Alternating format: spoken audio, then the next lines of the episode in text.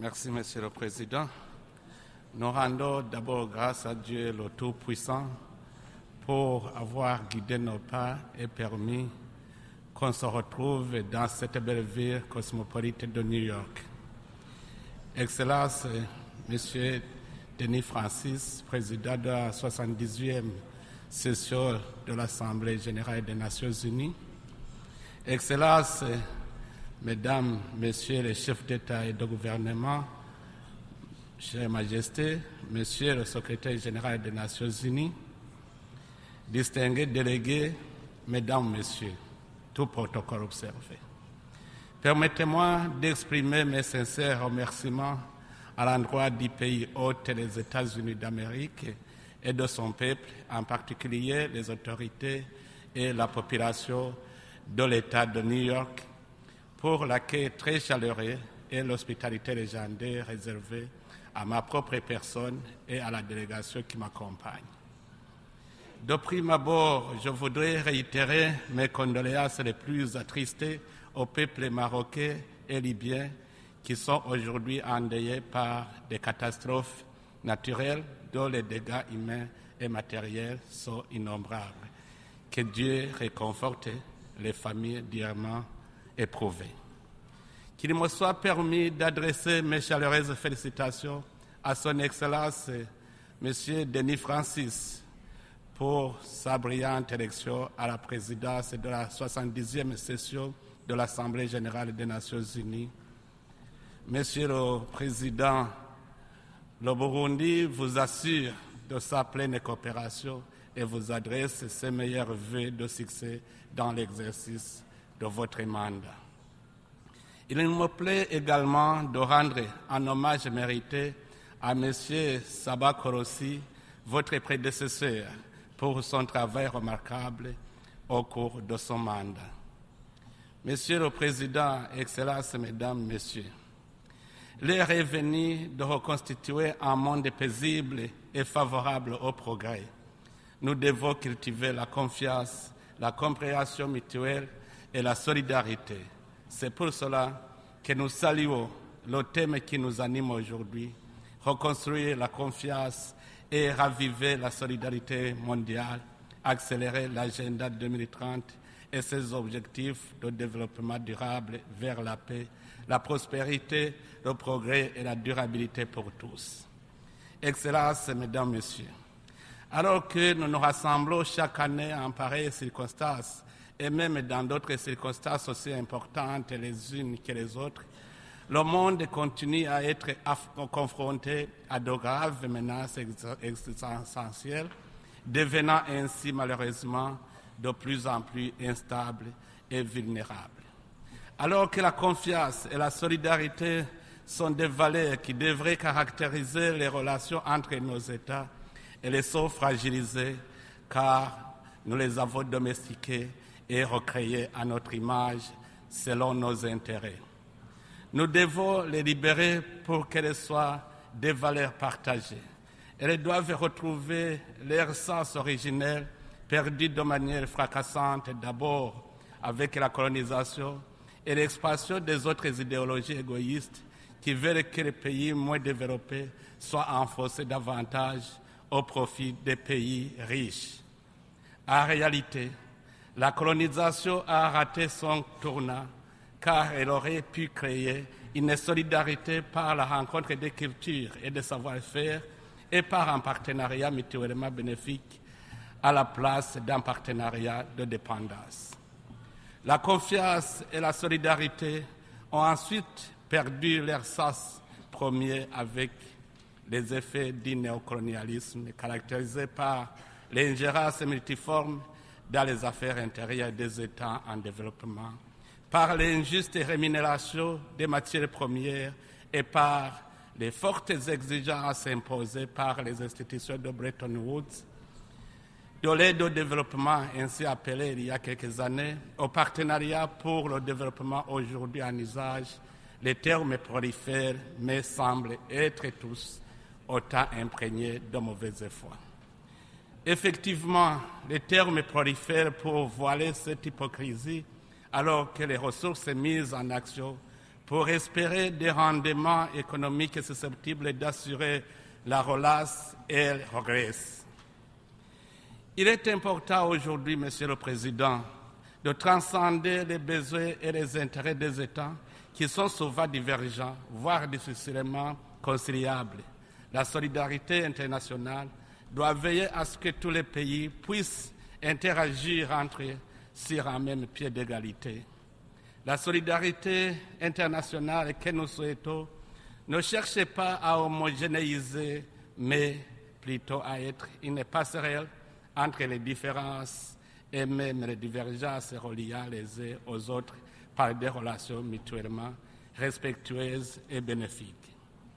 Monsieur le Président, Excellences, Mesdames, Messieurs, la confiance et la solidarité devraient être le socle sur lequel s'épanouissent les relations internationales exemptes d'inégalités et de conflits.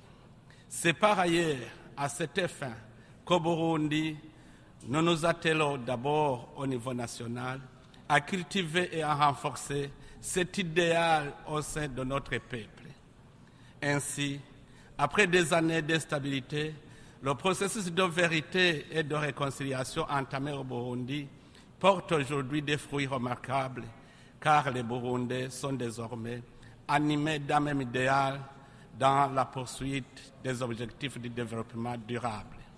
C'est à ce titre que nous appelons les pays amis et partenaires à accompagner l'action du gouvernement burundais et nous encourageons vivement les investissements étrangers. Cependant, le triste constat est que l'aide publique au développement, qui devrait appuyer les efforts du gouvernement à la recherche du bien-être des citoyens, s'est peu à peu effondré au profit des financements destinés aux acteurs non étatiques servant les intérêts géopolitiques et économiques inavoués de certains États bailleurs. La solidarité internationale devrait, dans l'évidence, inciter les pays développés à contribuer concrètement aux efforts de développement socio-économique des pays les moins avancés. La morale dans Dicto Kirundi, Muboro, qui signifie que la prospérité n'est durable que si elle est partagée, nous rappelle qu'investir pour la prospérité de son projet, c'est garantir véritablement la sécurité et la durabilité du progrès de soi. Cela souligne, Monsieur le Président, l'urgence de repasser et de renforcer le partenariat mondial qui passe, à notre avis, par l'allègement de la dette, l'augmentation substantielle des ressources consacrées à la lutte contre la pauvreté, le renforcement de la coopération sud-sud, le partage des technologies et de l'innovation, ainsi que l'élargissement des accords commerciaux. Excellences, Mesdames, Messieurs, malgré tous ces défis, le Burundi reste déterminé et nous sommes confiants que cette Assemblée générale contribuera à restaurer la confiance envers mon pays et impulsera un, un renouveau en ce qui concerne la solidarité internationale. Le gouvernement et le peuple burundais ont une réelle et ferme détermination à optimiser les dividendes de la paix et de la réconciliation si chèrement acquises. Pour cela, notre cheval de bataille est la promotion de la bonne gouvernance et la lutte contre toutes formes d'injustice. En effet, nous nous sommes engagés dans un combat sans relâche pour la bonne gestion de la chose publique et grâce à cette lutte acharnée, le Burundi a fait des progrès significatifs en matière de démocratie, de bonne gouvernance et d'amélioration du climat des affaires, devenant ainsi un lieu sûr pour les opportunités d'investissement et d'activités économiques diverses. En plus de cela, des efforts considérables sont consentis dans les secteurs de production qui sont créateurs d'emplois de masse et porteurs de croissance. Dans ce cadre, mon gouvernement s'efforce de valoriser particulièrement le secteur agricole qui mobilise une grande partie de la population burundaise. C'est pour cela que nous avons pris la décision de financer le secteur agricole par le biais du programme national de subvention agricole qui subventionne les fertilisants, les semences sélectionnées et les produits phytosanitaires. Notre action porte également sur le développement de la recherche dans le secteur agricole, la mécanisation et l'utilisation des technologies avancées pour la transformation agroalimentaire ainsi que les infrastructures rurales. Pour ce faire, un pacte national pour l'agriculture a été élaboré et mis, en place de deux agropoles autour de quatre filières rentables dans une courte période, ainsi qu'une zone spéciale industrielle agricole. Nous voulons impliquer sur ce front les opérateurs économiques burundais et les investisseurs étrangers. Dans ce cadre, et pour mettre en œuvre ce plan, les réglementations appropriées du nouveau code des investissements sont aujourd'hui très attrayantes. Compte tenu de son, climat favorable, à l'agriculture toute l'année, l'abondance de la main-d'œuvre et la fertilité exceptionnelle de son sol, le Burundi est la meilleure destination pour quiconque souhaite investir dans le secteur agricole. Excellences, Mesdames, Messieurs, dans d'autres secteurs, mon gouvernement vient de mettre à jour le code des miniers afin de créer un environnement favorable aux investisseurs dans ce secteur dont le potentiel abondant en minerais demeure sous-exploité. L'ambition de mon gouvernement est de relever notre économie en exploitant les ressources naturelles pour faire du Burundi un pays émergent en 2040 et un pays développé en 2060. Pour gagner notre pari, nous mettons en avant-garde les jeunes et les femmes qui sont de réels acteurs du développement socio-économique à travers la promotion de l'entrepreneuriat, l'innovation et l'esprit de créativité. En effet, nous misons surtout sur la jeunesse car il n'existe pas d'arme plus efficace que la jeunesse dans la lutte contre la pauvreté et dans la prévention des conflits. En tant que champion de l'Union africaine pour l'agenda jeunesse, paix et sécurité, je saisis cette occasion pour plaider pour une meilleure inclusion et une participation effective des jeunes dans les programmes de développement de nos États respectifs.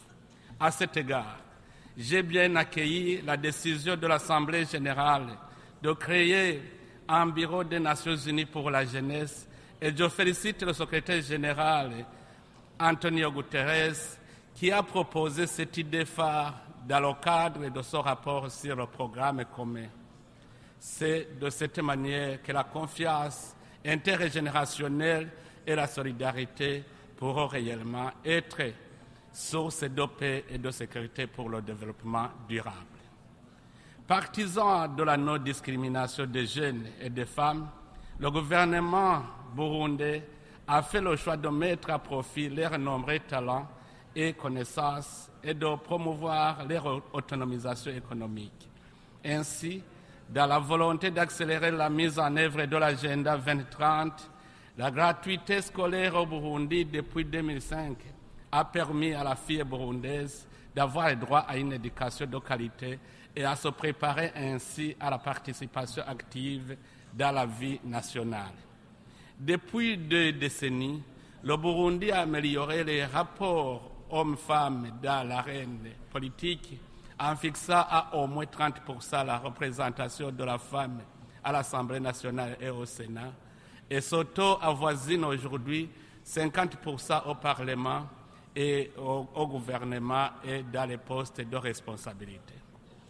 Désiré de ne pas laisser personne derrière dans son élan de développement socio-économique, le gouvernement du Burundi ne ménage aucun effort pour promouvoir l'émancipation et l'autonomisation de tous les groupes spécifiques de sa population. Dans cette optique, la communauté débattoir, longtemps victime de la discrimination, bénéficie aujourd'hui d'une politique de discrimination positive dans les, dans les systèmes éducatifs et de santé et de l'habitat. La gratuité des soins de santé pour les enfants et les femmes enceintes a également contribué à l'amélioration des conditions de vie des femmes en général et des familles ébattoirs en particulier. Monsieur le Président, Excellences, Mesdames, Messieurs, j'ai pris mon temps pour vous relater la situation de mon pays, pour vous montrer que le Burundi est bien remis sur les rails, ce qui lui vaut sa place au concert des nations. C'est un pays qui vient de surmonter les situations difficiles de son histoire, mais qui dispose de tous les atouts pour aller très loin dans le développement. En réalité, si aujourd'hui le Burundi est une charge pour des partenaires au développement, demain la situation pourra changer si on parvient à obtenir un capital de démarrage conséquent pour sortir définitivement de la catégorie des pays moins avancés. Monsieur le Président, Excellences, Mesdames, Messieurs, nous voulons un monde meilleur, mais celui-ci se heurte à de multiples conflits auxquels nous devons opposer collectivement unité et fraternité. Des pays en difficulté ont besoin de nous tous. C'est donc dans un esprit de solidarité qu'au sein de la communauté est-africaine que je préside, nous avons initié une série d'actions en vue du retour à la paix et à la sécurité dans l'Est de la République démocratique du Congo. Le Burundi participe également aux opérations de maintien de la paix et de la lutte contre le terrorisme en République centrafricaine et en Somalie, en Somalie, ce qui témoigne de la volonté du peuple burundais à contribuer dans l'avènement d'un monde meilleur et plus solidaire. Ainsi, réitérant mon appel à la solidarité internationale pour la pacification de l'Est de la République du Congo, le Burundi réaffirme son soutien indéfectible au processus de de Luanda et de Nairobi, ainsi qu'à l'accord cadre pour la paix, la sécurité et la coopération pour la République démocratique du Congo et la région, dont le mécanisme régional de suivi est présidé par le Burundi. À ce sujet, si nous insistons sur la restauration de la confiance entre les États, nous devrions parvenir ensemble à condamner certains péchés en nos troubles qui attisent les conflits et livrent à la déstabilisation d'autres États. Osons le dire, l'instabilité politico-sécuritaire des pays du Sud, surtout en Afrique, vient de la volonté des puissances qui veulent guider les politiques intérieures des pays en développement. L'Afrique en particulier, étant devenue le terrain d'affrontement géopolitique de grandes puissances, elle enregistre toujours des années de retard en tas de développement économique. Et c'est ce déficit économique qui devient la cause des conflits internes qui enfonce encore nos pays dans l'extrême pauvreté. En même temps, que nous nous, nous insurgeons contre les ingérences extérieures dans les affaires des États, nous condamnons aussi la résurgence des changements anticonstitutionnels des pouvoirs qui constituent un sérieux revers au niveau des acquis démocratiques enregistrés depuis plusieurs années en Afrique et dans le monde. L'ordre constitutionnel et l'état de droit doivent primer avant tout. Mon pays réitère son ferme attachement au règlement pacifique des conflits par la voie du dialogue, de coopération, de la concertation et de la négociation. Monsieur le Président, Excellences, Mesdames, Messieurs, de façon générale, la paix, la sécurité et la stabilité dans le monde semblent céder le pas devant la guerre, le terrorisme et l'extrémisme violent, les crimes et les violences de toutes sortes. À ce sujet, au moment où la mission de transition de l'Union africaine en Somalie, ATMIS, se prépare à se retirer dans les prochains mois au terme de son mandat couronné de succès, je voudrais saluer le professionnalisme et le sacrifice des troupes engagées pour la paix en Somalie, dont le contingent burundais. Je saisis, cette occasion aussi pour attirer l'attention de la communauté internationale sur les conséquences de la clôture hâtive de cette mission, ce qui risque de donner l'occasion aux groupes terroristes de se renforcer.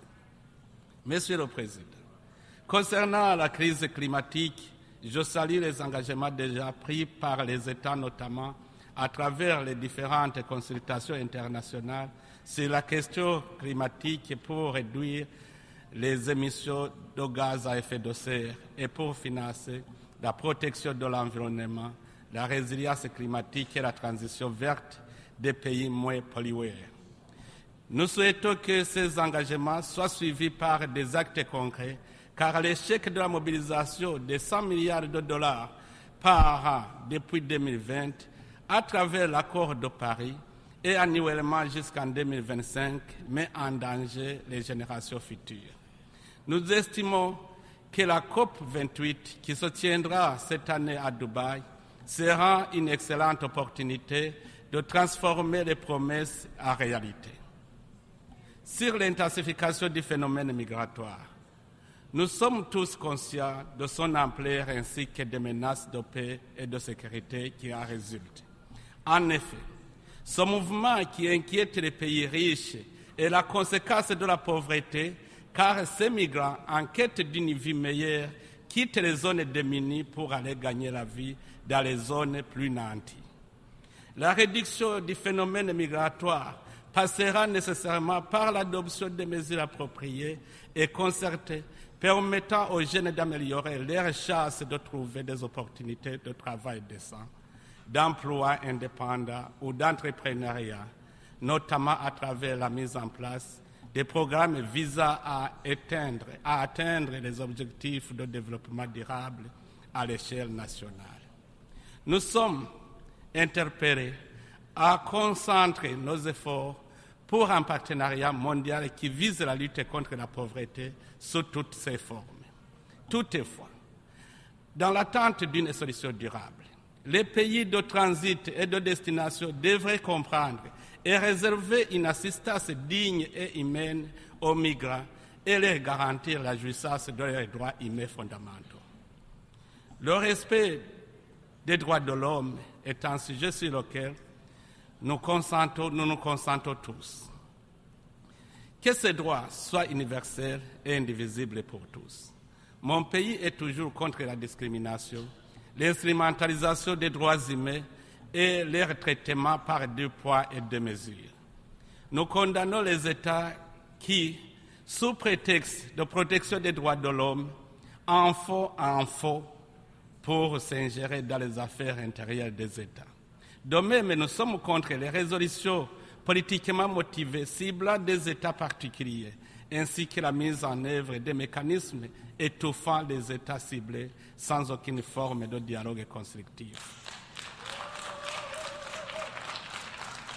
Excellences, Mesdames, Messieurs, permettez-moi, avant de clore mon allocution, de réaffirmer notre attachement à la démocratisation du système multilatéral y compris la réforme du Conseil de sécurité des Nations Unies, ainsi que le système financier international, pour les rendre plus représentatifs, justes et inclusifs, et à même de s'attaquer plus efficacement aux défis de l'émergence dans le monde.